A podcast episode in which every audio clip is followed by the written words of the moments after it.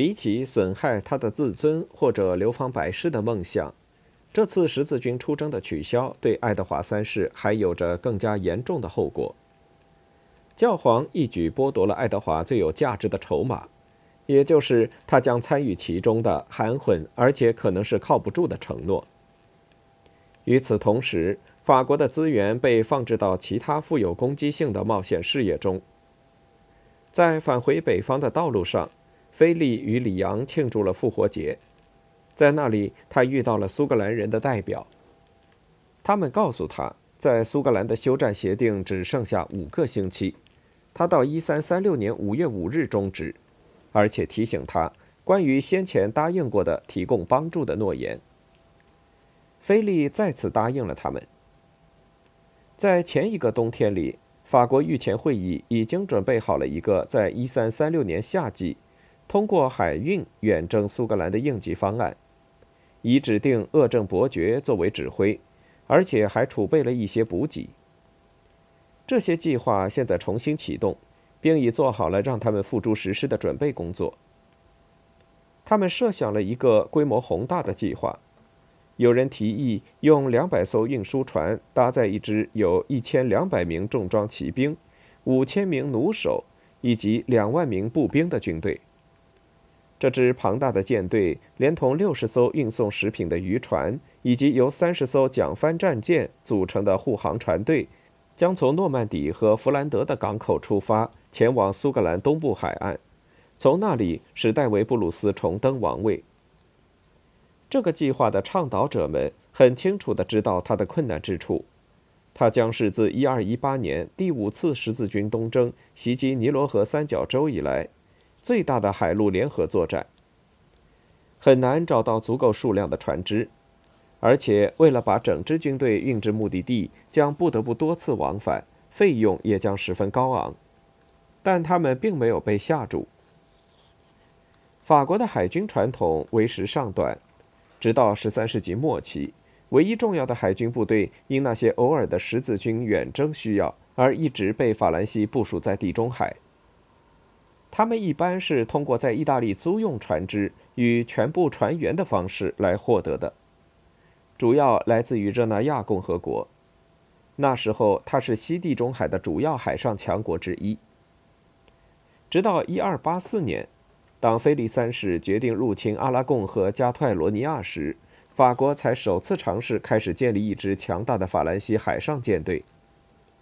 要做到这一点，他需要保证军队的供给。在比利牛斯山脉以南，海路上要面临阿拉贡以及他的西西里岛盟友的非常强大的海军。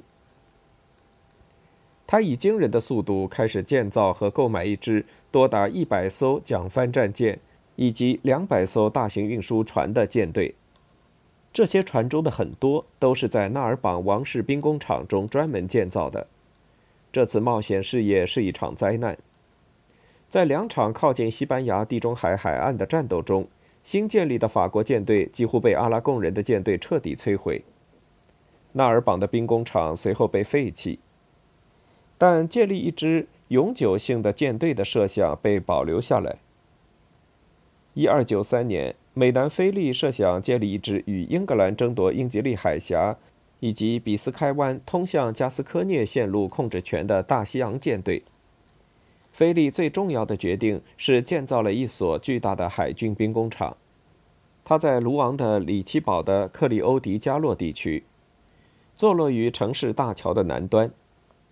在欧洲北部，同类型的机构只此一家。这个兵工厂的主要目的是建造、保存以及修理占用桨帆战舰和其他船只。从古典时期到18世纪。它们的基本特征几乎没有变化，配有划桨的细长、狭窄、较低干斜的船身，由每边含有三十只划桨的单层桨座来驱动，并带着一百八十名桨手，每只划桨配备三人。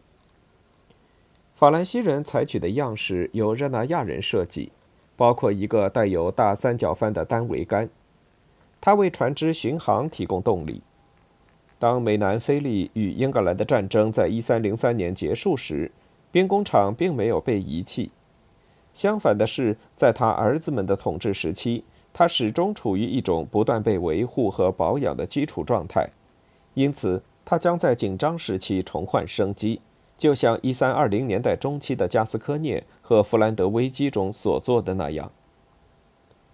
王室官员将再次在科唐坦半岛蒸发大量的木料，而且大批南方人将带着他们晦涩难懂的方言不断涌入卢昂。那些船员就像建造者们那样，通常是普罗旺斯人或者纳尔棒人。与他们在一起的还有热那亚的官员们，他们是公认的操纵桨帆战舰的专家。除了这些传统战舰。一三三零年代还增加了另外一种不同的类型，专门为大西洋海域而设计。他们是采用重叠打造法，具有更高干弦的诺曼底八旗船，最大者有九十英尺长，而且依靠划桨以及一片与公元九至十世纪时古老的维京八旗船并无二致的方形单帆提供动力。他们在首尾建立了木质船楼。并额外编有一百至二百名人员。菲利六世苏格兰远征所需的三十艘战舰中的大部分都可以被找到，虽然他们尚在别处停泊。在卢昂和拉罗谢尔有八艘新建好的，以及五艘稍小一些的大型桨帆战船。在地中海有十二艘大型桨帆战船，他们不是在马赛，就是在罗纳河畔的博凯尔。正处于建造的收尾阶段。所有这些原本为十字军舰队准备的船只，现在均可用于大西洋海域，而将他们带到英吉利海峡港口的命令也已发出。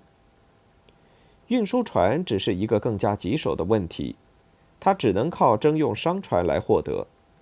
法国商船队有众多优势可以用于这一目的，